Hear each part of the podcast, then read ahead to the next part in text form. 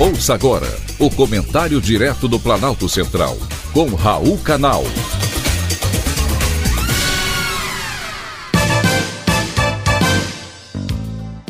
Queridos ouvintes e atentos escutantes, assunto de hoje é terceiro mandato. O terceiro mandato de Lula dá sinais de que repetirá os mesmos vícios que imperaram no país durante os 15 anos do governo petista ficou claro ao ver as imagens da sua diplomação. Os líderes da UGT, CBS e Força Sindical sentaram juntos e assistiram à cerimônia lado a lado. Não estavam ali sem convite do patrão. São os mesmos sindicatos vilipendiadores do erário que promoveram a corrupção dentro do Ministério do Trabalho, culminando na prisão do ministro da época.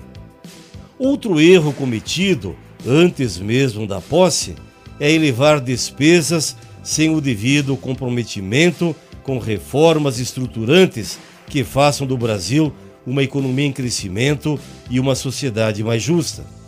Não pensem vocês que perpetuar o Auxílio Brasil e manter a quantidade de bolsas auxílio vão eliminar as desigualdades de hoje.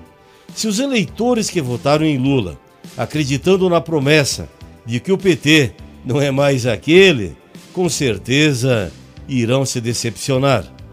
O que vimos na festa da diplomação, inédita, foi a velha guarda petista e os velhos aliados mostrando a mesma velha cara gananciosa. Movimentos de sem terra já anunciaram a pretensão de retomar a invasão de terras, ocupadas ou não, e os sem-teto também vão retomar a invasão de prédios públicos desocupados. Os sindicalistas advogam a revisão da reforma trabalhista, sobretudo a volta do imposto sindical que Lula já defendeu. E o governo recém-eleito não sinaliza qualquer mudança de rota em relação ao caminho tortuoso trilhado pelo país nos últimos anos. É preciso coragem para acabar com a pobreza de verdade e garantir o crescimento econômico que o país tanto precisa.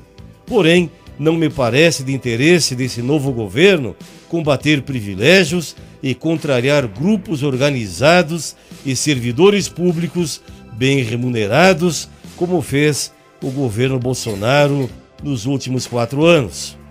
Parece-me que a partir do ano que vem assistiremos mais do mesmo.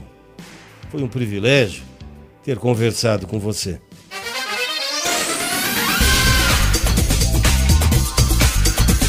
Acabamos de apresentar o Comentário Direto do Planalto Central, com Raul Canal.